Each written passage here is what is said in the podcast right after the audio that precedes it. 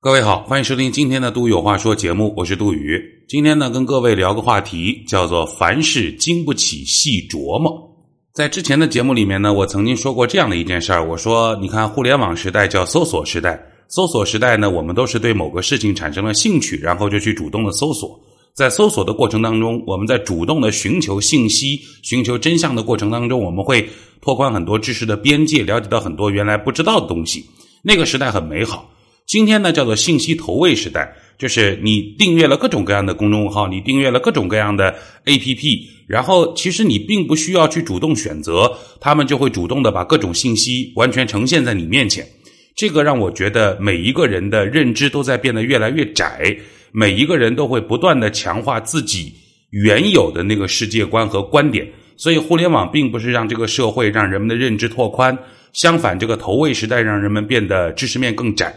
但是呢，你今天你会发现，不仅是他在信息投喂你，他甚至会产生观点投喂。什么叫观点投喂呢？就像你原来是自己主动的去菜市场买菜，然后去做饭，现在呢，你不需要去买菜了，每天就有固定的这个饭菜放到你的面前。然后呢，不仅有饭菜放到你的面前，他还会在你吃之前就告诉你这道菜的口味不错啊，就是有点酸；那道菜的口味非常棒，就是有点甜。然后我们在吃这个菜的时候呢，其实并没有那么酸，并没有那么甜，因为它提前产生了这样的暗示，我们会理所应当的认为，哎，他说的对，就是酸的，就是甜的。所以除了信息投喂之外，还存在一种叫观点投喂。最近不是疫情嘛，不是在家闲着没事干嘛？我闲着没事干的时候呢，除了看看书之外，我就喜欢琢磨啊，瞎琢磨。有的时候呢，这种瞎琢磨，你还别说。你仔细想一想，很多事儿呢，你就会觉得呀，今天这个社会正正在变得无限的荒诞。我为什么这么说呢？那我举个例子啊，什什么叫凡事儿经不起瞎琢磨？比如说，我喜欢的罗永浩，他直播带货的时候带过一款著名的吉列的剃须刀产品，那个剃须刀卖一千多块钱，是吉列最新的科技。这个剃须刀有一个最牛叉的功能。就是它能够一秒钟还是三秒钟加热，加热那个刀片儿这个小小的功能实际上就是让你在剃须的时候，你的那个刀片儿弄到脸上，它并不冷，它甚至是温暖的。据说最高温度温度能达到五十度。然后哇，所有人剃须的感受又会更进一步，感觉到无比的舒爽。然后很多人都下单去买这个剃须刀，我看的我也心动，一千多块钱。熟悉我的朋友都知道，我一直是手动剃须的。现在用的是吉列的那个叫影锋啊，还是叫什么叫 Function，就是那个五层刀片的，但是没有加热的啊。多这个加热功能，差不多得多一千块钱。我自己家瞎琢磨的时候，我就琢磨出一点门道出来。为什么呢？你想啊，剃须手动剃须，你是在什么场景下完成这个动作的？一定得是在洗手间，对不对？一般的顺序是我们首首先要洗脸，用热水洗脸。洗完了之后呢，你再用剃须泡沫往脸上打，打完了之后再用那个刮胡刀给它刮掉，这是我们绝大部分人的正常流程。现在他这个黑科技说我能给刀片加热，可问题是，你就是在厕所里啊，你的厕所里它就是有热水啊，它那个刀片就那么小的面积，如果你真的是需要刀片是温热的话。你直接把这个刀片去蘸一下热水，那它刀片不就温了吗？你的刀片实际上和热水接触都不需要一秒钟，那个刀片就能够被水上的温度传染到它那个金属上面，然后你再剃须，那不就是热的了吗？哎，但是今天这个科技过剩，人家给刀片也主动的加热，你乍一听好像哇塞，这是多么牛叉的黑科技啊！可是你再一细琢磨，结合这个场景。结合你身边所有的当时啊场景下的可利用条件，你一细琢磨，你觉得这件事儿是不是有点多此一举的那意思？这就是我瞎磨琢磨出来的一个成果啊。然后呢，前两天好几个朋友给我发一个微信公众号写的文章，战狼号的文章，说什么呢？说是这个什么中国的比亚迪口罩在美国被遭遇到了美国的仙人跳。然后我看了一下文章的内容啊，因为四月份。美国的加州政府给比亚迪下了一笔十亿美元的口罩订单，但是双方约定了，这个口罩呢必须得在五月份取得 Nios 的这个美国的 CDC 的认证。可是呢，比亚迪没有拿到这个规定的时间的这个 Nios 的认证，所以呢，加州政府就要求比亚迪退还这个口罩定金的一半，二点四七亿美元的预付款。然后所有人都说，美国政府这这波操作特别骚，因为呢，它等于是给中国的这个比亚迪的口罩玩了仙人跳，导致呢中呃中国的口罩厂商在美国血本无归。我当时看这个事儿的时候，我就觉得很奇怪啊，因为口罩的事儿我不懂，我只能通过常识来分析分析。然后我就闲着没事我就一个人瞎琢磨了。首先，你从国力上来说，美国是强大，中国目前为止是赶不上美国。但是那不代表中国人就是傻子呀！如果我五月份拿不到这个 NEOS 的认证，我就得退你钱。我当初为什么要跟你签这个合同呢？我不是傻吗？这是第一个问题。第二个问题，这个呃，比亚迪的这个口罩没有通过这个 NEOS 的认证，这个是公众号上面所发的所有的信息啊，都是这句话，叫没有通过 NEOS 的认证。可问题是。到底是没有通过还是没有拿到？这两件事情可是完全不一样的。比如说，你车子到期，你得该年检了，你年检了，但是年检没有通过，还是你还没有去年检，这是两件事儿。如果是你去了，但是没有通过，那就证明你这批口罩的质量是有问题的。如果是还没有拿到，这说明我们可能正在开往年检的这个汽车检测中心的路上。我正在这个检测我的尾气，检测我的大灯。等到检测结束了，我就能拿到这个认证了。一个是东西不行，一个是东西正在检测行不行，这完全是两个概念。但我看到那些公众号上统一发的都是，哎呀，说没有通过这个认证，那我就在琢磨，这比亚迪是不是傻？NIOS 的认证大概要检测什么东西？大概会怎么检测？用什么样的标准去检测？十亿订单的口罩，比亚迪心里不可能一点逼数都没有的。这么大订单的量，你明知道你的口罩不合格，你偏偏得卖给人家，那你这回头不是给人找机会、找理由给你翻脸吗？就像我们的车，我非法加装了一个踏板，我加装了一个尾翼。那我去年检的时候，我也知道得把踏板、得把尾翼拆下来，把车辆恢复到原貌再去年检，要不然肯定不过啊！你知道这个规则，知道这个要求，你还人硬往人家枪口上撞，你这是勇啊还是二啊？我觉得比亚迪再傻不至于傻到这种程度吧？这是我的第二个琢磨出的疑问。第三个疑问，这个加州加州政府也挺搞笑，他退回了二点四七亿美元的预付款。这是啥意思？我当时就没明白，你这个货到底要还是不要？比如说，我找你买一百个煎饼果子，我付了你一百块钱的定金，可是这个时候呢，你煎饼果子做出来了，我说，哎，不行啊，你没有在我规定的时间里面做好，你比我规定的时间晚了一个小时，那我现在要从这一百块钱里面拿到拿走五十块钱，那你这你说这个是什么操作？你这煎饼果子到底要还是不要？这煎饼果子拢共拢是五千块。你给了我一百，你再付四千九。那你如果你不要的话，那我就就把这一百块钱全还给你。如果你要的话，你即便拿走了五十块钱，你剩下来再付我四千九百五啊，在你的那个后续的付款当中，我把你拿走的这五十块钱加进去，不就完事儿了吗？所以，我我当时就细琢磨之下，我就觉得这事儿怎么那么奇怪。如果我们看到这条新闻，我们不应该是第一时间去讨论为什么比亚迪没有通过？是没通过，还是正在办理还没拿到？加州政府为什么只抽了一半的预付款，要求比亚迪退还？那剩下的钱他是给还是不给？这个口罩他到底是要还是不要？而你又可以通过周边的很多信息渠道知道，美国的很多企业也都在生产什么福特啦，什么都开始生产口罩了，但是。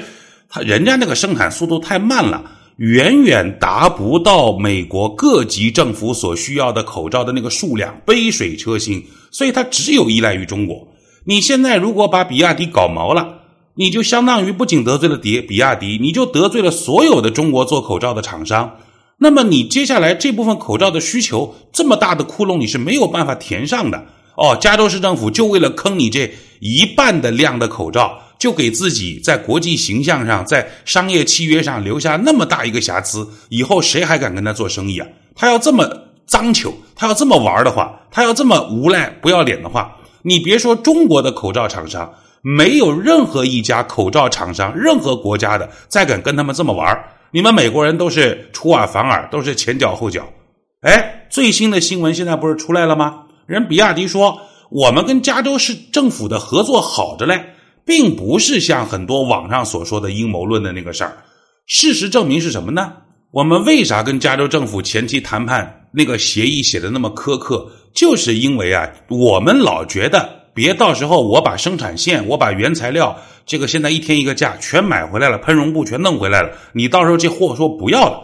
加州政府最担心的是什么呢？就是我钱给了你，别到时候你交不出货，双方都被骗怕了。所以双方谈判谈了三天三夜，那个合同条款搞得非常的苛刻。人比亚迪哎，按时按点的准时把货已经做出来了。完了以后，加州政府呢，哎一审查这个货，觉得非常非常满意。但问题是，的确是 NIOS 这个认证没通过。为什么没通过？口罩行业的人都知道，NIOS 认证通过可能需要最快最快半年，正常都得一年的时间。那为什么比亚迪会说一到两个月之内我就能拿到 NIOS 的认证呢？我相信比亚迪不傻。这个其中啊，肯肯定是或者大概率是加州政府给他承诺了，给比亚迪承诺了，就是这事儿你甭管了，我去协调，我去搞定。但是他又没搞定。但是现在呢，加州市政府也，加州政府也没说口罩不要，你的口罩我们全部接收，并且加州政府现在非常积极的推动比亚迪的口罩在通过 NIOS 的认证。而且美国的这个 NIOS 呢，人家现在已经加班加点的在帮比亚迪的口罩做测试，所有人都希望在推动这个流程，希望他们以最快的速度拿到这个 NIOS 的认证。这只是合作当中的一个小小的因为误会而产生的插曲。第一，人家口罩全要；第二，人家钱一分不少的会给你；第三，不仅现在定的这个四月份定的这个十亿美金的口罩。加州政府又追加了一个亿的口罩。第四，不仅加州政府追加一个亿，现在一看加州政府这口罩跟比亚迪买的价格合适，美国其他州、其他城市的政府也在跟比亚迪谈，哎，能不能给我们也搞一点这个性价比比较高的你中国比亚迪生产的口罩？这个事儿皆大欢喜，到目前为止无比圆满。可为什么就是有人非得阴谋论的说，你看老美玩仙人跳，你看老美多坏？当然，即便我是今天第一时间收到比亚迪这个事情始末的这个过程，我觉得，就算从一开始那些战狼号当中所发出的这些信息，你仔细的去琢磨，你也能发现，可能事情并没有那么简单，可能事情并不是我们想象的那个样子。凡事经不起细琢磨。来，第三件事，我瞎琢磨的一个事儿啊，是这个陕西省汉中市城固县，这是一个县城。这个城固县的县长呢，前一段时间去搞了直播了，县长带货直播，这个直播就卖当地滞销的农产品。完了以后呢，他在直播之前呢，县里面下了一份文件，要求全县干部最低消费五十元。哎，这个这个文件下发了，然后被网友捅到互联网上了。然后呢，当地也是知错就改，城固县脱贫攻坚领导小组指挥部在五月九号。承认了相关文件的错误，并公开致歉。我留意到这个事儿啊，当然下文红头文件要求全县的干部都必须要至少买五十块钱的东西，这事儿一定不对。说到天边，他都错了，所以这个道歉来的很及时。可是这件事儿他不对的有那么严重吗？或者这个事儿啊，他不对当中有没有一点点对的地方呢？我注意到，首先这个文件下发的对象是当地县城所有的干部。注意哦，不是所有的公务员。我们说官吏，官吏啊，吏就不算干部，官才能算干部。所以这这个文件的针对方其实是小部分人，是县政府的或者和县政府相关的职能单位的领导干部。这是第一，跟老百姓没关系。跟普通的这个这个政府单位的办事员没关系，这都是给干部的要求，这是第一。第二，县里面要搞这个县长带货直播，我为什么要求县里面的干部都得要去买五十块钱呢？我这瞎琢磨啊。第一，让你们买东西的一个前提就是你们得来看，因为直播它是需要人气的。呃，建议大家都过来看我们县长的这个直播，给我们直播室冲冲人气，这是第一点。第二点，你都是混到干部了。什么叫干部啊？中国老话叫父母官。人家卖的是什么？卖的不是 LV，卖的不是 GUCCI，卖的不是奢侈品，人家卖的是我们县里面的本地的农民滞销的农产品。这个东西你买回去不会浪费，你农产品买回家，要么就做菜，要么就做饭，要么就当零食，要么就水果就直接吃。这个东西肯定不会浪费的，对吧？更何况是我们县城的农民的滞销的农产品，又不是别人家的。你都已经干到了我们县的领导干部了，那现在我们县长作为我们县的老大，人家现在这个牺牲自己的休息时间，为我们县滞销的农民的农产品找出路。那作为县长都这样了，对吧？你作为县长的属下，你作为级别比县长低的领导干部，那你不得捧捧场吗？你可以坐在家里的沙发里头，你可以连着 WiFi，你可以一边抽着烟，你可以一边喝着茶，你去看我们县长的直播。直播的时候，因为咱们是一个县的，咱们是乡里乡亲的，又是为咱们县自己的农民办实事所以你多少支持一下，又不让你买五万，又不让你买五千，让你买个五十块钱，你就买个几斤香蕉，买个几斤梨子，买点菜，怎么了？你说这个事儿啊，他当然不对，下文一定不对，强制要求一定不对。可是这个不对，它究竟有多恶劣？我我相反，我细琢磨之下，我还觉得特别能理解。因为我们是一个圈子啊，你就比如说我在上学那会儿，我们这个班上的男同学去参加学校的篮球赛，我们老师就说：“哎，男同学参加篮球赛，我们拿出班费，拿个十块、二十块或者十几块钱，我们买点什么小喇叭之类的。女孩子，哎，全都给我穿的漂亮一点，带上我们这个这个花束啊，什么喇叭呀，到篮球场给我们班男同学鼓劲助威，好不好？全班都说好啊，没有人说有问题啊。对呀，我觉得。就事儿就这么个事儿，对吧？这个文件当然肯定不对了。但是第一，你的身份在这摆着呢，你是县里面的领导干部。第二，我让你带带人气，是吧？支持一下我们县长的扶贫工作。第三，如果你方便的话，你掏五十块钱买点农产品，这些滞销的农产品都是我们本地的农民的滞销的东西。这个东西买回去你也不是用不着的。你说我花一块钱买了个不用的东西，我不乐意，行不行？行。可是这个东西你买回去你是可以吃、可以喝、可以用的呀，它不存在浪费的情况。第四，它既然是做直播，那就说明什么？那就说明直播的这个价格肯定都打骨折的。没有人说这个东西市场价十块钱，直播的时候卖十五，都是市场价十块，直播时候卖五块。我还真正的给你买到便宜和实惠的东西了。第六，最后一点，都是自己人，是我们自己县里面的农民，你是我们县里面的干部，掏五十块钱。买到性价比特别高的滞销农产品，怎么了？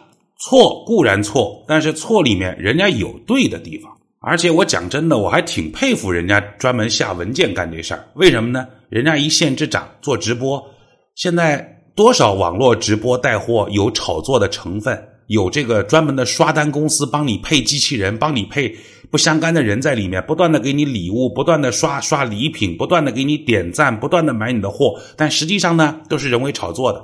人家一县之长，如果是悄咪咪的、悄没声的啊，批个一万块、两万块的块的经费，专门找刷单公司，也能够营造出火树迎天的这个美好景象啊。但人不这么做，人家就踏踏实实的认真带货，同时希望作为同一个县的领导干部们，你们出点力。啊，每人最少贡献个五十块钱，买点好东西回去，也涨涨我们直播间的人气啊，也也带带节奏，让那些看到你们疯狂下单的网友们，人家也跟着下单。咱把咱本地的滞销的农民的农产品，真正把这些好东西卖掉，解决农民的实际困难。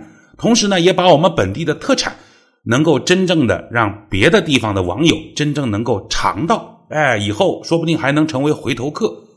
这个事儿干的太光明太磊落了啊！所以呢，这就是我这几天在家胡思乱想的结果。我还是那句话，凡事经不起细琢磨。当你今天看到很多新闻、看到很多事件的时候，哎，你别忙着做判断，你你也别忙着用他投喂给你的判断作为你自己的判断依据。凡事多想想，多听听，多看看，多琢磨琢磨。当你这么细琢磨之后啊，你发现今天的很多事儿，在